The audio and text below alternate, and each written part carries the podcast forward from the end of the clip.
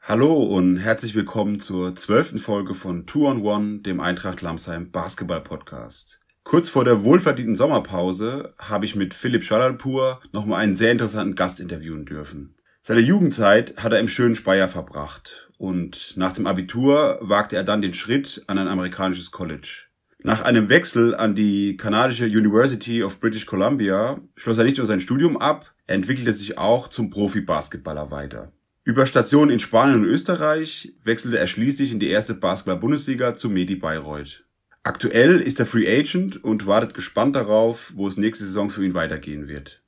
Da Philipps Vater aus dem Iran stammt, ist der iranische Verband auf ihn aufmerksam geworden und hat ihn zu einem Nationalmannschaftslehrgang eingeladen. Er konnte die Coaches von sich überzeugen und wurde schließlich in den Zwölferkader für die Olympischen Spiele 2021 in Tokio berufen. Über all das habe ich mit Philipp gesprochen und sage somit viel Spaß bei Folge 12. Philipp, die wichtigste Frage zuerst. Ist es in Kanada gerade genauso heiß wie in Deutschland? Ja, äh, wo ich bin in, in Ontario ist auch gerade Mitte 30. Das heißt, ja, die Hitze ist auch, auch hier drüben präsent, ja. Wir fangen gleich mit unserer ersten Kategorie an. Das sind die 24 Seconds. Du hast jetzt gleich 24 Sekunden Zeit, dich vorzustellen. Servus, bin der Philipp Jalpur, ursprünglich aus Schifferstadt, aus der wunderschönen Pfalz. Bin momentan ein professioneller Basketballspieler, der seine Sommerpause in äh, Kanada verbringt mit meiner Frau und freue mich hier zu sein. Dann gehen wir direkt straight weiter in die Starting Five, um dich noch ein bisschen besser kennenzulernen. Da ist die Klassikerfrage immer, wie bist du eigentlich zum Basketball gekommen?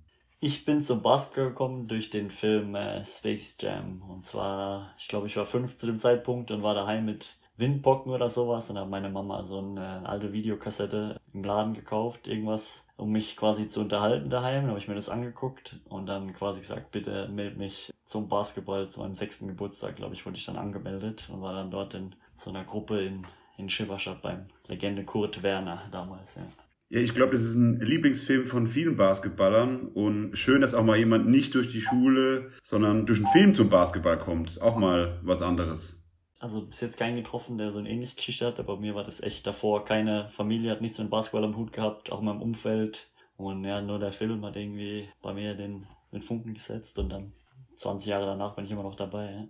Ja, ja also hat sich gelohnt, den Film anzugucken. Auf jeden Fall, ja. Wie sieht's bei dir aus mit Vorbildern, gern im sportlichen Bereich, privaten Bereich, wie du möchtest. Hast du Vorbilder? Natürlich gibt's Leute, die man sich anguckt und so weiter, aber in meinem Leben eigentlich die, die Vorbilder, die ich hatte, waren immer meine Eltern von äh, Anfang an mir gut vorgelebt, so wie ich mir auch das Leben vorgestellt habe, gute Werte vermittelt, mich immer unterstützt und ja, immer alles für uns getan und ähm, das sind immer meine Vorbilder jetzt gewesen in unterschiedlichen Bereichen. Mein Papa bisschen mehr im Sport aktiv, auch sehr akribischer Arbeiter, da konnte ich mir das abgucken. Meine Mama so die Art Person, die ich auch sein will oder versuche immer zu werden, quasi anderen Leuten zu helfen, immer ein offenes Ohr zu haben und so weiter. Das heißt, das sind so meine zwei Vorbilder, an denen ich mein Leben quasi ausgerichtet habe, auf die ich immer geguckt habe. Ja. Äh, Philipp, was hättest du gemacht, wenn du kein Basketballprofi geworden wärst? Was war immer so dein Berufswunsch oder was hast du dir sonst vorgestellt? Von Anfang an wollte ich Profi-Basketballer werden, glaube ich. Und vor dem Alter 6 habe ich mir, glaube ich, nicht so viel Gedanken gemacht. Und sag mal, wenn ich wäre kein Basketball-Profi geworden, wäre ich, glaube ich, irgendwas anderes mit Sport. Also ich mag auch sehr viele andere Sportarten. Irgendwas mit Sport wäre das immer gewesen, glaube ich.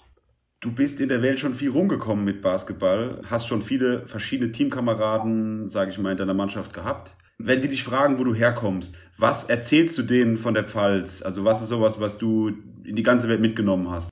Erstmal, ich bin sehr stolzer Pfälzer. Ich sage immer, dass es, die fragen mich, woher kommst du? Ich sage aus Deutschland. Die sagen, wo genau? Sage ich immer aus einer, quasi aus der schönsten Region für mich bis jetzt. Bin auch in Deutschland überall rumgekommen. Auch für mich ist es die Heimat. Ich mag die Menschen sehr. Das Tempo des Lebens, sage ich mal, sehr angenehm. Mit Leuten kann man immer plaudern. Und auch die Weingegend, das bringt man immer mit. Die Weinstraße, für die wir auch ein bisschen bekannt sind und so weiter. Aber ich sage einfach immer, die schönste Region hat man ein bisschen alles mit dem Rhein, mit ein bisschen Berge, sage ich mal, mal alles, was man braucht. Deswegen für mich die schönste Region Deutschlands. Ja.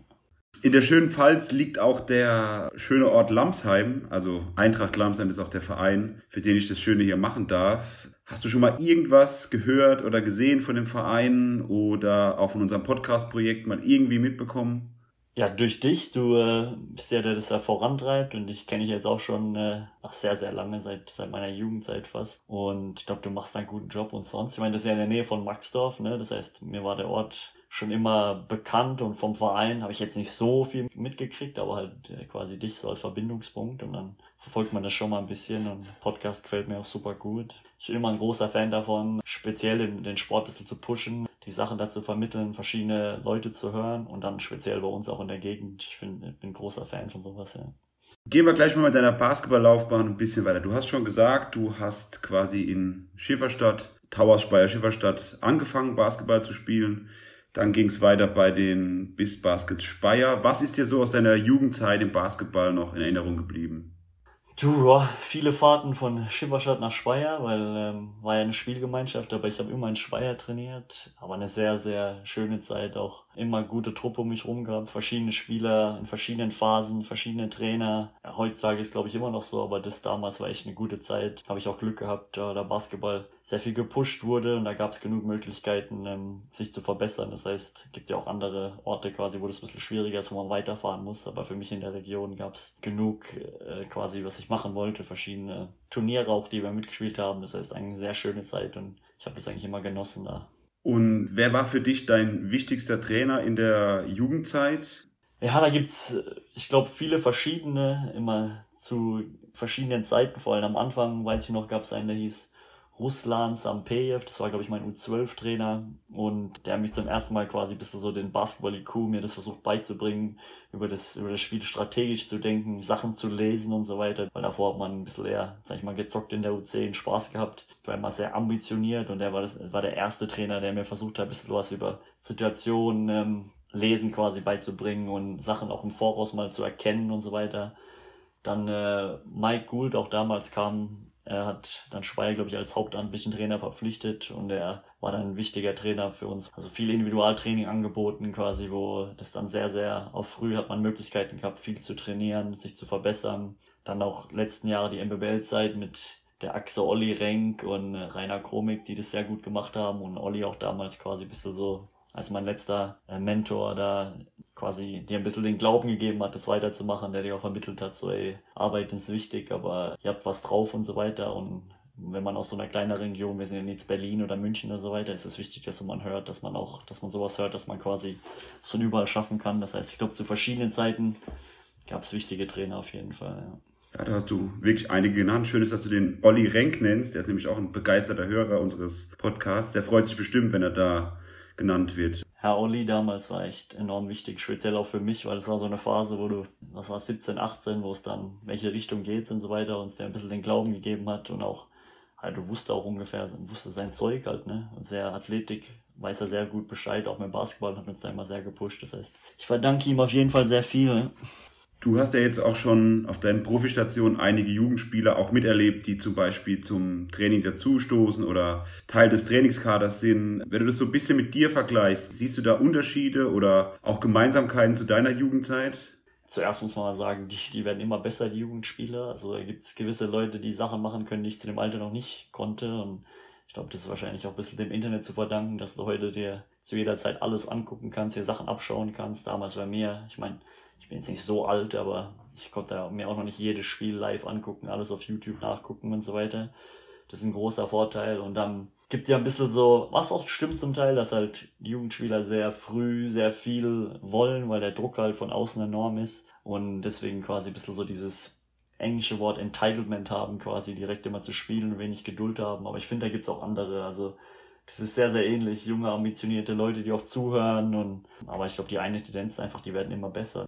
Nach deiner Jugendzeit ging es für dich dann ans College. Wie hat sich es zugetragen, dass du da ans College gekommen bist? Wie lief das genau ab? Ja, ich habe mir ein bisschen halt angeguckt, was äh, die Jahrgänge vor mir gemacht haben, wer da quasi versucht hat, in den Profibereich vorzustoßen oder nach die Tendenz nach Nordamerika zu gehen, wurde dann immer äh, präsenter, immer, haben immer mehr Leute gemacht und ja, mir hat es einfach nicht so gut gefallen, was es da in Deutschland zu dem Zeitpunkt gab. Da gab es wenige Leute, die integriert wurden, so wie das ich in Spanien zum Beispiel danach gesehen habe. Das heißt, wenn du da als 18-, 19-Jähriger saßt du viel auf der Bank. Gab auch Ausnahmen natürlich, aber speziell in meinem Jahrgang, also Da gab es nicht so viele, die dann Möglichkeit gekriegt haben. Und dann äh, wollte ich eh mal was anderes sehen. Mir hat Nordamerika schon immer angetan gehabt und deswegen habe ich da alles dran gesetzt, mit einer Stipendien zu arbeiten und dann quasi über so eine AEU-Mannschaft, die auch von so einer Airbase aus Rammstein quasi ähm, ausgestartet wurde, habe ich die dann da die Gruppe äh, quasi gejoint und dann bin ich rüber nach Nordamerika, habe mir dann Stipendien erarbeitet und dann quasi diesen Weg eingeschlagen.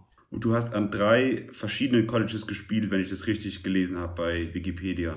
Genau, ja. Also das war natürlich nicht der Plan. Ich hatte dann eine Uni aus Kalifornien, ähm, Low Major D1, wo ich hingehen wollte, die mich dann über ein, quasi über ein Junior College geschickt haben, um Erfahrung zu sammeln. Und dann da lief es nicht so gut. Und dann quasi am Ende des Jahres wäre ich vielleicht noch mal ein Jahr hingegangen für ein zweites Jahr oder wieder zurück nach Europa. Und dann durch den Zufall im Juni, wo ich noch meinen letzten Kurs hatte, hat mich ein Typ angesprochen, der mich in so einer Open Gym gesehen hat, also wo man quasi zusammenkommt und einfach zockt und gesagt, ey, mir gefällt, wie du spielst. Ähm, ich bin Assistenztrainer in Kanada an einer kleinen Uni. Wäre das was für dich? Und dann habe ich meine Eltern angerufen und überlegt. Und zu dem Zeitpunkt war ich ja noch, boah, ich glaube 2021. Sagt, wieso nicht, bevor ich jetzt zurückgehe und irgendwas in Deutschland studiere? Dann bin ich nach Kanada zur zweiten Station quasi. War eine sehr kleine Uni, aber eine also überragende Erfahrung. Mir hat Kanada sehr angetan sehr nette Menschen, schöne Natur und der Basketball auch sehr, sehr, also sehr, sehr interessant, wie da gespielt wird. Und dann habe ich dort gut gespielt und dann gibt's quasi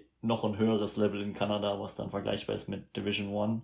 Und habe ich von da ein Angebot gekriegt, die mir auch eine Möglichkeit gegeben haben, quasi meine Uni dort abzuschließen mit einem Bachelor. Und dann war das quasi ein No-Brainer am Ende dann zu sagen, okay, gehen wir zur dritten Station. Das heißt, das hat sich alles immer so ergeben. Und dann war ich am Ende in Vancouver an der University of British Columbia, konnte da meine Uni-Karriere abschließen, Bachelor und quasi mich auf meine Karriere danach vorbereiten.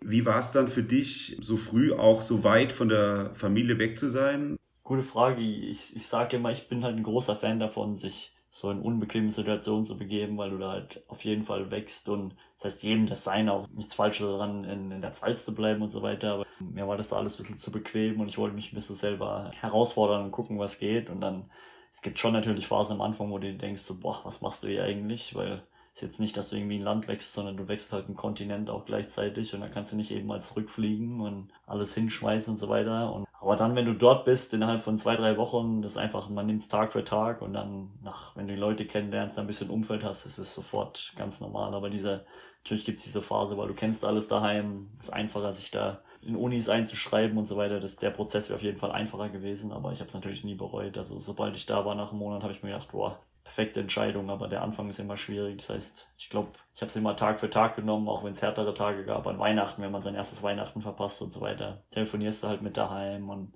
aber die Zeit geht dann auch wieder vorbei und bevor du es weißt, hast du so viel zu tun, dass du gar nicht dran denkst und dann ja, bin seitdem quasi, wie viele Jahre war ich weg? Sechs Jahre fast am Stück und dann nie wieder drüber nachgedacht, ja. Du hast dich ja dann auch wirklich sportlich toll weiterentwickelt. Wie würdest du das beschreiben? Wie lief deine Weiterentwicklung im Basketball ab? Ja, also auf jeden Fall, das war auch sehr, sehr wichtig für mich, da eine komplett andere Basketballkultur kennenzulernen, weil das sich quasi als Spieler ein bisschen vollständiger werden lässt. Und ich meine, Amerika ist ein bisschen das Mecker von Basketball, muss man sagen. Die Trainings da waren sehr, sehr akribisch durchgeplant, da wird keine Zeit verschwendet. Das heißt, das war auch was Neues, da wird zwei Stunden lang durchgängig gearbeitet. Die Trainings sind immer sehr ähnlich. Das heißt, es wird einfach echt nicht viel Zeit verschwendet, sondern durchgearbeitet, aber dann halt auch nicht jetzt am Anfang ähm, dreimal pro Tag oder so. Das heißt, in einem College wird hart gearbeitet, aber man hat ein Training, ein Krafttraining am Morgen, ein Training dann abends wirft man vielleicht und so weiter. Aber das ist eher da sehr viel Quality over Quantity im Endeffekt.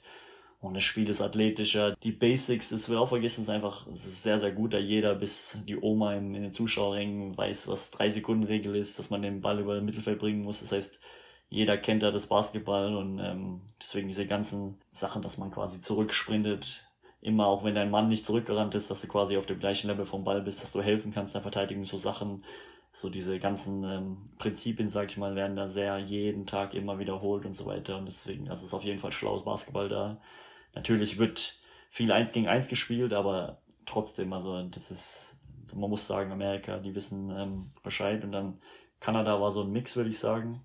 Mehr, ein bisschen mehr europäisch, der Ball wird ein bisschen mehr bewegt, aber auch ähm, ähnlich. Also Kanada ist auch mittlerweile eine ähm, Basketballmacht im Endeffekt. Ich glaube, neben den Amerikanern in der NBA, die meisten Nicht-Amerikaner sind Kanadier. Ja, auf jeden Fall, das war sehr, sehr wichtig für mich, da ein bisschen eine andere Basketballkultur kennenzulernen. Und die Sachen dann irgendwie miteinander zu verbinden. Und man kennt es ja aus diesen College-Filmen aus Amerika, dass man ja wirklich ein Held ist, wenn man da für die Unimannschaft spielt. Was hast du genau studiert und war das bei dir auch so? Warst du auch der Held für, für deine Mitstudierenden?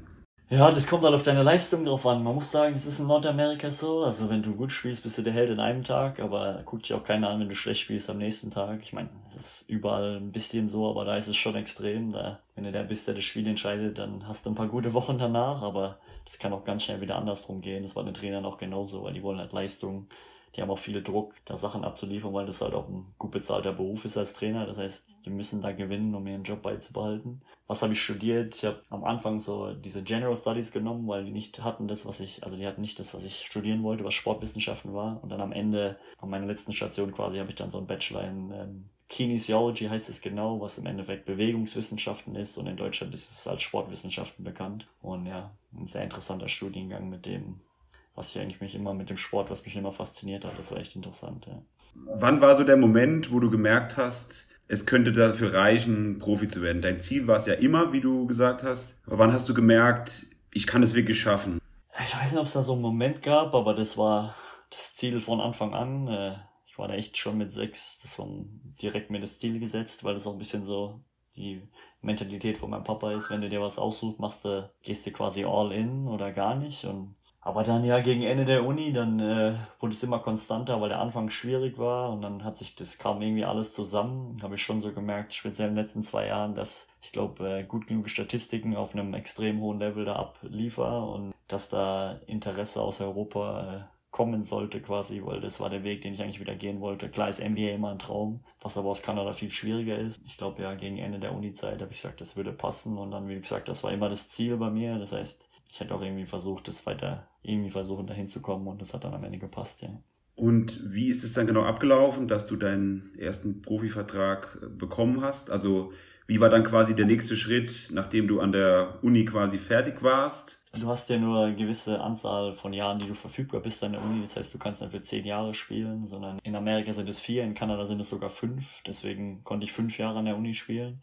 Und dann im letzten Jahr wissen Agenten quasi aus Europa, dass du jetzt verfügbar bist im nächsten Jahr danach. Und dann gucken die sich immer alle Ligen an, gucken, welche Leute Leistungen bringen, welche sie vielleicht ähm, zu ihrer Agentur dazu bringen können. Dann wirst du halt kontaktiert im Endeffekt. Das heißt, ich hatte gute Leistungen im letzten Jahr und dann kommen verschiedene Agenten und sagen, ey, wie ich sehe, bist du nächstes Jahr fertig. Was ist dein Plan? Willst du weiterspielen, willst ein bisschen quasi Geld verdienen und dann wurden über verschiedene Leute quasi wirst du kontaktiert. Am Endeffekt musst du dich für eine Agentur entscheiden. Ich glaube, es ist mitunter der beste Weg, weil du kannst ja natürlich auch selber versuchen, Verbindungen zu machen, aber über einen Agenten ist das alles ein bisschen einfacher, weil dann kannst du dich aufs Basketball konzentrieren, er macht das andere. Und dann entscheidest du dich für eine Agentur oder für einen Agenten und der fängt dann an, dich quasi an verschiedenen Vereinen anzubieten und dann wenn du genommen wirst, hast du dann quasi deinen ersten Profivertrag. Wie ist es dann? Man ist dann auf einmal nicht mehr Student und hat sein Stipendium, sondern man ist jetzt plötzlich Profi. Was, was ändert sich dann? Man muss verstehen, dass es dann quasi dein Beruf ist. Ne? Das heißt, als Student quasi hast du immer nebenher, auch wenn es vielleicht im Basketball nicht so gut läuft, dein Studium, auf das was du dich konzentrieren kannst. Und Im Endeffekt das ist genauso intensiv. Also unsere Uni-Liga, also da spielst du vor tausenden von Menschen, musst du abliefern, enorm viel Druck. Aber das ist schon nochmal was anderes, das quasi als Profi zu machen, weil du kannst jederzeit äh, von der Mannschaft quasi rausgeworfen werden im Endeffekt, wenn du keine Leistung abbringst und der Druck ist da schon höher und dann musst du halt versuchen, irgendwas im Leben ein bisschen zu verdienen. Ist dir schon bewusst, wenn du dann diese Saison nicht ablieferst, dass es im nächsten Jahr schwierig sein kann. Du musst ein bisschen ja für deinen Lebensunterhalt aufkommen und am besten, im besten Fall viel verdienen, dass du danach ein bisschen Puffer hast oder danach das machen willst, was du kannst und so weiter. Das heißt, ein cooles Gefühl quasi zu wissen, dass du jetzt mit deinem Hobby Geld verdienen kannst, aber gleichzeitig ist es schon noch was anderes von der Uni, weil jetzt ist es ein professionelles Verhältnis. Das heißt, in der Uni ist es ein bisschen mehr, die ziehen dich quasi auf, weil du ja mehrere Jahre da bist. Es ist eine mehr intensive Beziehung. Beim Profi-Basketball ist es halt ein Arbeitsvertrag, du musst abliefern und auch schöne Erlebnisse, aber es ist ein anderer Druck auf jeden Fall. Ja. Es ging dann ja für dich in Österreich weiter, da hast du ja auch wirklich so richtig den Durchbruch geschafft, sage ich mal, beziehungsweise hattest eine sehr, sehr starke Saison und wurdest dann von Medi Bayreuth verpflichtet für die BBL. Was würdest du sagen jetzt? Du hast jetzt auch ein paar Profijahre auf dem Buckel, wie man so schön sagt. Wer war da dein wichtigster Trainer oder wer hat dir da so den meisten Impact gegeben? Ja, ich meine, das ganze Trainergespann in Österreich war sehr, sehr gut. Das war eine Aufsteigermannschaft, die versucht hat, sich zu etablieren. Und die haben dann eine Truppe zusammengesetzt, die sich gut verstanden hat, mein Potenzial quasi erkannt und es versucht auszuschöpfen. Und dann ja, vom Head Coach Andy Warrens, der einen guten Job gemacht hat, uns zusammenzubringen. Und dann auch der Assistenztrainer da, Johnny Griffin, immer mir gut über das Jahr hinweg gutes Feedback gegeben, mich gepusht und so weiter. Und dann quasi mir geholfen, mein Potenzial auszuschöpfen. Und dann waren wir auch Gott sei Dank sehr erfolgreich und haben als Aufsteiger da die Liga ein bisschen aufgewirbelt. Was würdest du als deine größte Stärke bezeichnen? Was gibst du einer Mannschaft, was sie unbedingt braucht? Also als Stärke würde ich sagen, ist glaube ich der Basketball-IQ, weil ich Basketball jetzt schon quasi seit 25 Jahren lebe, mich für fast ich interessiere mich für viele Sachen, aber ich liebe Basketball, ich gucke jeden Tag Basketball, ich gucke mir mal alles an, habe gefühlt in zig Ländern jetzt gespielt, um immer versucht, das Spiel zu verstehen, verschiedene Komponenten von überall zu nehmen. Das heißt, desto länger ich spiele, desto mehr fällt mir auf, dass ich das Spiel ein bisschen anders sehe, dass ich Situationen gut lesen kann, dass ich weiß, was wichtig ist für die Mannschaft, um zu gewinnen und dementsprechend versuche ich das auch einzubringen. Das heißt, äh, ich versuche immer, ähm, meine Stärken aufs Spielfeld zu bringen, was aggressiv schnell spielen ist, im Endeffekt der Wurf auch, aber im Endeffekt immer das zu bringen, was die Mannschaft braucht, um zu gewinnen, weil ich finde, das steht immer über allen. Das heißt, es ist ja das Ziel als Mannschaft, den meisten Erfolg rauszuholen und ich glaube, weil ich das Spiel verstehe, weil ich schon in so vielen verschiedenen Stationen war, versuche ich immer rauszufinden, was, was ich der Mannschaft geben kann, dass wir am erfolgreichsten sind und das würde ich als meine Stärke zusammenfassen. Ich habe ein Interview von dir gehört, dass du gesagt hast, als deine Schwäche würdest du bezeichnen, dass du überhaupt nicht gerne verlierst oder dass du es sogar hast zu verlieren. Jetzt ist es im Profigeschäft oder allgemein im Basketball ja so, man gewinnt nicht jedes Spiel oder es gibt auch mal Saisons, wo man häufiger verliert. Wie schafft man es als jetzt erfahrener Profi dann, damit besser zurechtzukommen? Ja, grundlegend muss ich sagen, bei den Fragen, wenn, wenn ich sowas im Interview krieg, du äh, zeigst ja nie deine Karten. Das heißt, das ist so eine Standardantwort. Das heißt, selbst wenn ich Schwächen in meinem Spiel kenne, die sind mir selber bewusst, an denen arbeite ich, aber da gibst du keine Munition an andere Spieler oder an andere auch Vereine im Endeffekt. Das heißt, das ist zunächst immer eine Standardantwort. Es gibt immer Sachen, an denen ich arbeiten kann. Trotz alledem ist es wirklich eine Schwäche. Das heißt, ich verliere nicht gerne, auch wenn man es auch als Stärke manchmal sehen kann. Aber ich glaube, das Wichtige daran ist halt, das zu verstehen, was auch für andere Lebensbereiche gilt. Im Endeffekt machst du immer das, was du tun kannst. Das heißt, du kontrollierst die Sachen, die in deiner Hand liegen. Das heißt, du gibst alles, du bereitest dich so gut wie möglich vor. Du arbeitest an deinen Schwächen, du schaust Film, du ähm, gibst alles im Spielfeld, du versuchst einen positiven Einfluss zu jeder Zeit zu geben. Und dann musst du halt mit den Ergebnissen leben und auch danach verstehen, dass du quasi weil viel als Profisportler ist deine Identität quasi viel mit dem Erfolg verbunden und das ist manchmal gefährlich, wenn du weniger Selbstwertgefühl hast, weil du nicht so erfolgreich bist oder eine schlechte Saison hast.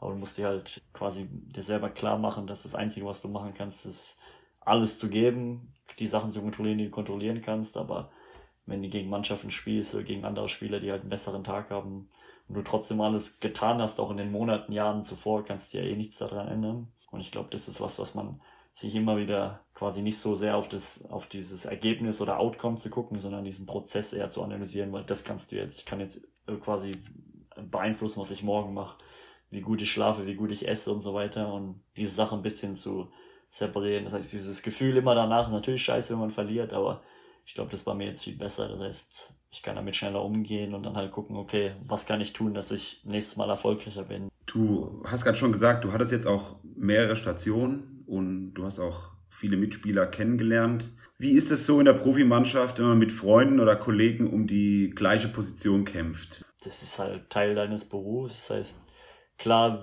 sagen wir mal, das ist ein guter Freund von dir und du nimmst Minuten von ihm, ist das dir bewusst und nicht so einfach, aber im Endeffekt, ich glaube, also ich habe mir noch nie jetzt so viel Gedanken gemacht, im Endeffekt gibst du alles, was du tun kannst und äh, ist, bist nicht irgendwie jetzt sauer auf jemanden, weil ich meine, was soll er tun, wenn er vom Trainer ähm, aufs Feld kommt, kannst ja nicht beeinflussen, ja nicht sein Fehler. Das heißt, da tust du auch wieder alles, um da einen positiven Einfluss zu hinterlassen, versuchst ihn zu unterstützen und im Training, glaube ich, ist es wichtig, weil wenn ich jetzt quasi nicht so hart trainiere, um dir dein Leben einfacher zu machen, weil du mein Freund bist und so weiter, tue ich dir ja keinen Gefallen, weil im Spielfeld wird es nicht so sein. Das heißt, das ist mir relativ egal, ob du mein bester Freund bist oder nicht. Im Training wird 110% gegeben, alles rausgeholt, weil so bereiten wir uns am besten das Spiel vor. Und dann, wer auch immer aufs Feld kommt, wer der Trainer entscheidet, der den unterstützt man und dann, ich glaube, das vergisst man ein bisschen hinten dran, würde ich sagen. Ja, also. Dann hattest du es in die Bundesliga geschafft, beziehungsweise Bayreuth hat dich unter Vertrag genommen. Wie war es für dich, in der BBL zu spielen?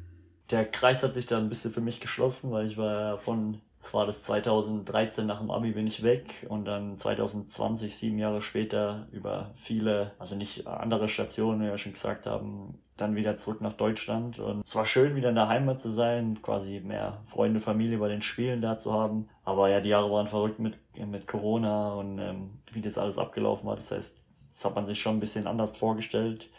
Aber war schön, weil als, als Jugendspieler quasi guckt man schon immer auf die Bundesliga und hofft, dass man dann irgendwann hinkommt und das zu schaffen und so weiter, war schon ein tolles Erlebnis. Sahen auch nicht immer danach aus, gab ja immer, speziell in Uni-Jahren, immer Höhen und Tiefen und so weiter, aber einfach dran geblieben und dann am Ende hat es gepasst und ähm, war eine coole Erfahrung auf dem höchsten Level quasi in der Heimat zu spielen. Du bist aktuell Free Agent. Wie fühlt sich das an? Geht man da anders in die Offseason, in den Urlaub? Also von meiner Routine hat sich jetzt nicht viel verändert mental ist es ein bisschen was anderes, aber ich finde auch eine coole Erfahrung, weil bis jetzt glaube ich, ah, bis auf das Österreich-Jahr war ich eigentlich jetzt immer unter Vertrag.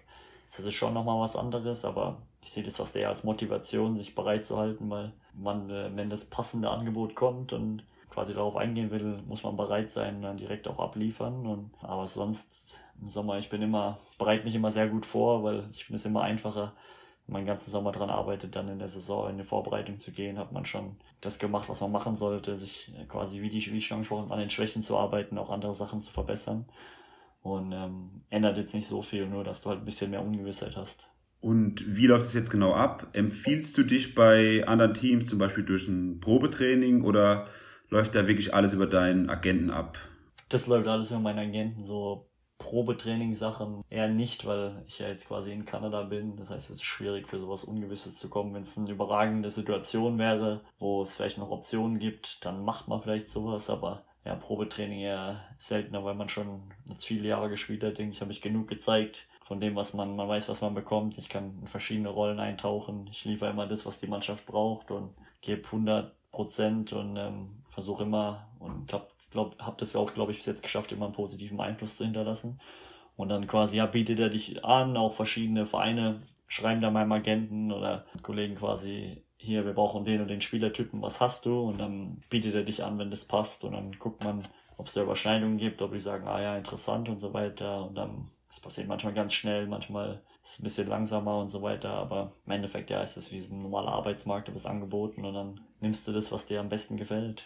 Okay, ich denke, wir werden dich nicht von einer Saison in Lamsheim in der Oberliga überzeugen können. Wie sehen sonst so deine Prioritäten aus? Gibt's da was, was du favorisierst oder bist du dafür alles offen?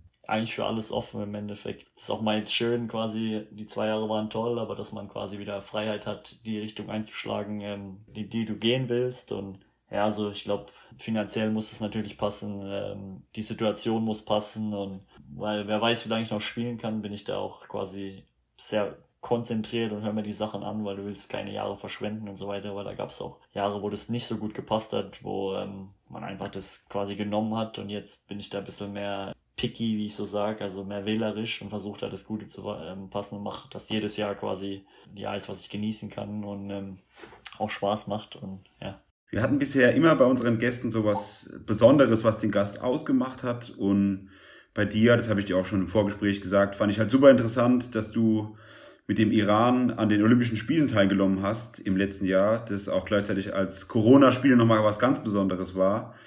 Und da würde mich zuerst interessieren, wie hat sich das genau entwickelt, dass du Länderspiele erstmal und dann die, auch die Olympischen Spiele für den Iran gespielt hast? Wie kam der, der Kontakt genau zustande?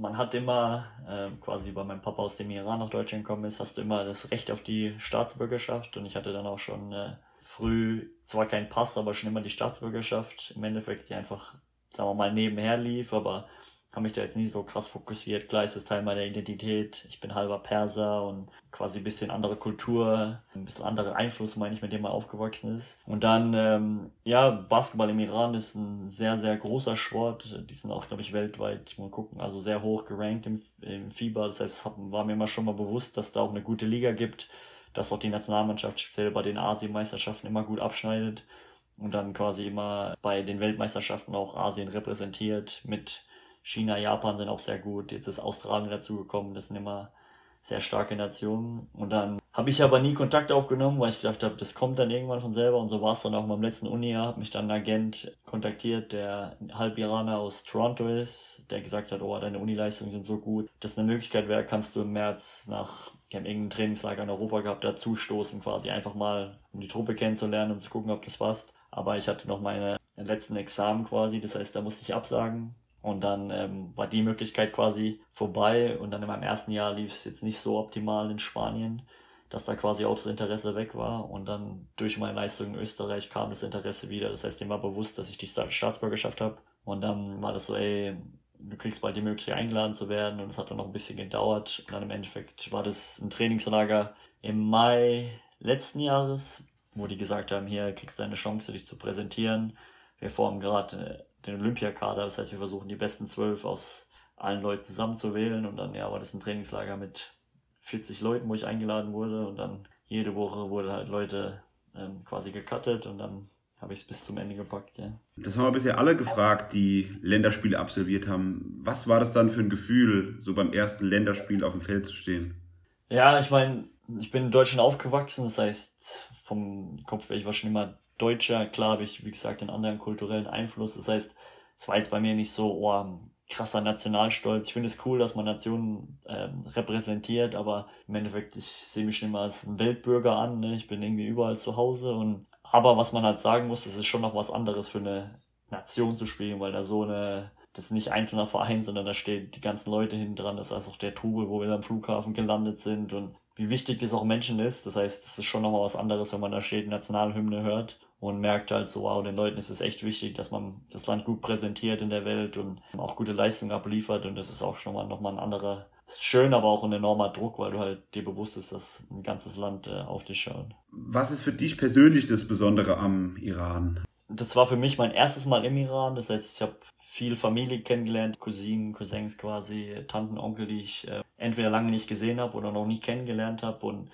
gibt ja viel in den Medien über den Iran, viel Negatives und, und so weiter, aber das mal zu sehen, dass du dort bist, wie nett eigentlich die Menschen überall sind. Und ich glaube, das vergisst man immer schnell, dass das einzelne Leute sind, die vielleicht Sachen aufwirbeln, aber im Endeffekt, das sind mitunter die gastfreundlichsten Menschen der Welt. Jede Interaktion, die ich da hatte, die Leute sind super freundlich, freuen sich, versuchen mich kennenzulernen. Und ein der Iran ist eine der ältesten oder Persien eine der ältesten Kulturen der Welt und das alles mal vor Ort zu sehen und mitzuerleben, das war eine wunderschöne Erfahrung, auch Teil seiner Identität mal kennenzulernen, mehr Leute zu sehen, die ein bisschen ähnlich aussehen, auch gewisse Sachen, die ich quasi von meinem Papa übernommen habe, so sagen wir mal Verhaltensmuster mal zu sehen in, in Live war echt schön und ich hoffe, dass die Welt weiter offen bleibt und so weiter, generell, weil es gibt echt überall schöne Flecken auf der Welt und das war meine erste Erfahrung im Nahen Osten, sagen wir mal. Kommen wir nochmal zum Basketball. Du hast es dann geschafft in den Zwölferkader für die Olympischen Spiele. Und da würde mich als allererstes interessieren, was ist dir so grob hängen geblieben von den Olympischen Spielen? Was hast du da als starke Erinnerung mitgenommen? Auch wieder eine sehr gute Frage. Also das ganze Erlebnis ist verrückt. Du arbeitest dein ganzes Leben auf ein Ziel dahin. Und klar, Profi-Basketballer werden war schön, gute Unizeit zu haben war schön, aber als Olympionike quasi diesen Schritt zu schaffen, da wird dir schon bewusst, dass sich halt die jahrelange Arbeit sich dann auch rentiert hat. Das erstmal dieser Moment im Flugzeug auf dem Weg dahin und dann die Eröffnungsfeier halt, wo, du reinläufst und es siehst. Die haben das richtig schön inszeniert, auch wenn keine Fans da waren. Das kam dir vor, als ob das Stadion voll war. Die haben da coole Soundeffekte und so weiter gehabt. Dann wird dir ein bisschen so bewusst, so die ganze, auch in der Jugend, weil ich meine, du opferst viel, gehst jetzt nicht immer zu allen Urlauben, sondern trainierst halt und so weiter. Und dass sich das alles rentiert hat, hat sich auch so rentiert natürlich, aber dass es auch ein bisschen belohnt wurde, war schön. Und dann die Erfahrung im Dorf, weil die besten Athleten der Welt so auf einem Fleck zu sehen und mit Menschen quasi sich zu unterhalten, die ein ähnliches Leben hatten, wo quasi alles auf eins ausgelegt wurde, war sehr interessant und ja, auch die einzelnen Spiele waren sehr schön, aber ich glaube, die Eröffnungsfeier und dieses Erlebnis von dem Olympischen Dorf sind echt Sachen, die noch in meinem Kopf so herausstehen. Und wie war da die Organisation für, für, euch als Spieler? Wie wart ihr untergebracht? Das war ja auch was ganz Besonderes bei den Corona-Spielen war jetzt nicht so verrückt. Klar gab es noch so Vorsichtsmaßnahmen, keine Fans wirklich bei den Events, aber sonst im Dorf konnte man sich relativ frei bewegen. Du musstest jeden Tag so einen Spucktest machen. Klar, ein paar Vorsichtsmaßnahmen und dann, ja, jedes Land wird quasi in einem gewissen Quartier untergebracht. Das heißt, es gibt so, da waren es so kleine Hochhäuser Und Länder, die also sowas wie Team USA, die halt fast 400 Athleten bringen, kriegen dann ein ganzes Haus. Die haben, bei uns war, glaube ich, Nigeria war noch dabei, Griechenland war bei uns mit drin. Ich glaube, bei uns waren dann vier Länder, die dann verschiedene Stockwerke haben. Dann lebst du zusammen und dann, aber diese Organisation, also war perfekt. Also das haben die echt gut gemacht. Die Organisationsgruppe da in Japan und ich habe mich enorm sicher gefühlt, wohl gefühlt und Gott sei Dank konnte ich, weil die Arena so weit weg war, haben wir immer so eine City-Tour quasi von Japan gekriegt. Das heißt, wir sind immer verschiedene Wege gefahren und so, auch wenn man sich nicht so frei rumbewegen konnte, habe ich quasi, glaube ich, doch ein gutes ähm, Bild von Tokio jetzt gekriegt. Konntest du dir auch andere Sportarten anschauen?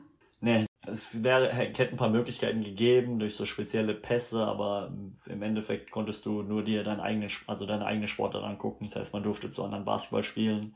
Da haben wir uns ein paar Spiele angeguckt, aber sonst gab es halt überall Fernseher. Das heißt, du konntest zu jeder Zeit eigentlich, gab es Bildschirme, auf denen du die Sachen mitverfolgen konntest. So die wichtigste Frage für alle Basketballer zum Abschluss. Wie war es gegen die Jungs des Dream Teams auf dem Feld zu stehen? Wie sind die so drauf auf dem Feld, wenn man sie als Gegenspieler und nicht als Fan im Fernsehen beobachtet?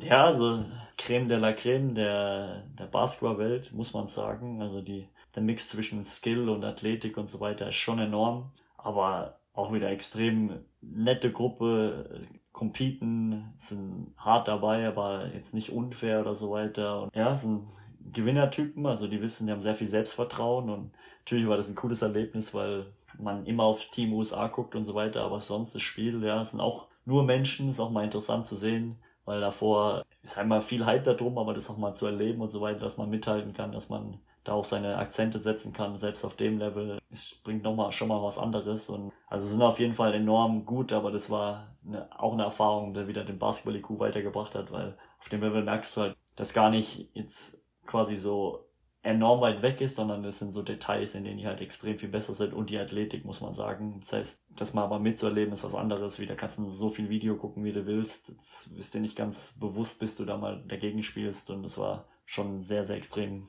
cooles Erlebnis, ja. Bei uns hat jeder Gast noch so eine kleine Geschichte aus dem Nähkästchen erzählt. Vielleicht was, was er noch in jedem Interview rausgehauen hat. Ob das was Lustiges ist, was Spannendes oder was Besonderes für dich. Du darfst dir irgendwas aussuchen ein extremes Erlebnis für mich war auf jeden Fall das, das zweite Jahr in Kanada. Habe ich an der Uni in, in der Provinz Alberta gespielt und da wird es im Winter schon bis minus 40, minus 45 Grad, mit Wind wahrscheinlich minus 55. Und wir haben quasi so 500, 600 Meter von der Arena quasi gelebt und sind immer zum Training, zum Spiel quasi gelaufen. Und ja, an dem Tag äh, mit dem Schneesturm, mit den, mit den Schuhen in der Hand quasi minus 50 zum Spielfeld zu laufen, habe ich mir auch so gedacht, was mache ich hier eigentlich? Kann kein Basketball spielen, weil ich halber eingefroren bin und dann, quasi durch den Schneesturm bei minus 50 rüber zu laufen war eine der verrücktesten Sachen, muss ich ehrlich sagen. Und dann sich auch danach auf, aufs Spiel zu konzentrieren, weil mein Körper war ja immer im Überlebensmodus, da kannst du dich noch so warm anziehen, wie du willst. Aber das, das mitzuerleben, wie Leute da leben und ja, Kanada ist sehr kalt in, an gewissen Orten. Das war, glaube ich, mein verrückteste Pre-Game, was ich hier erlebt habe. Ja. Okay, dann kommen wir zum absoluten Abschluss. Und zwar ist es immer, was unser Gast noch unbedingt loswerden möchte. Grüße an alle daheim. Äh, wie gesagt, bin ja im Sommer immer hier in Kanada unterwegs und bin nicht mehr so oft in der Pfalz, aber Grüße an alle. Hoffe, euch geht's gut. Hoffe, wir kommen weiter gut durch die immer noch leider Corona-Zeit durch. Er hofft, dass der Basketball bei uns weiter wächst, und weil das ist alles verbindet, alle verbindet und ich glaube, da gibt's enorm viel Potenzial. Deswegen, wie gesagt, ich bin großer Fan von deinem Podcast hier. Mach weiter. Gefällt mir sehr gut. Sowas ist immer wichtig, auch wenn es klein anfängt, glaube mir, das wird weiter wachsen und äh, ja, alles Gute auch dir speziell und hoffe, wir sehen uns alle bald wieder. Ja. Vielen Dank. Ähm, es lebt von interessanten Gästen wie dir, die sich auch die Zeit nehmen für so ein Interview. Also vielen Dank schon mal dafür. Und Glückwunsch noch. Ich habe es im Interview leider vergessen, obwohl ich es mir aufgeschrieben hatte. Du hast ja deine Frau an der Uni kennengelernt und jetzt auch, ich glaube, kirchlich dann geheiratet. Da nochmal Glückwunsch auf jeden Fall und danke für deine Zeit. Danke dir und Dankeschön für die Glückwünsche. War verrückter, verrückter Sommer bis jetzt, ja. Ja, ich drücke die Daumen, dass wir bald lesen können, wo es für dich weitergeht. Jawohl, danke, ciao, ciao. Vielen Dank, dass ihr auch bei dieser Folge wieder zugehört habt. Mit Two on One geht es dann im Herbst weiter. Und bis dahin wünsche ich euch einen schönen Sommer und gute Erholung, falls es für euch in den Urlaub geht. Macht's gut. Ciao, ciao.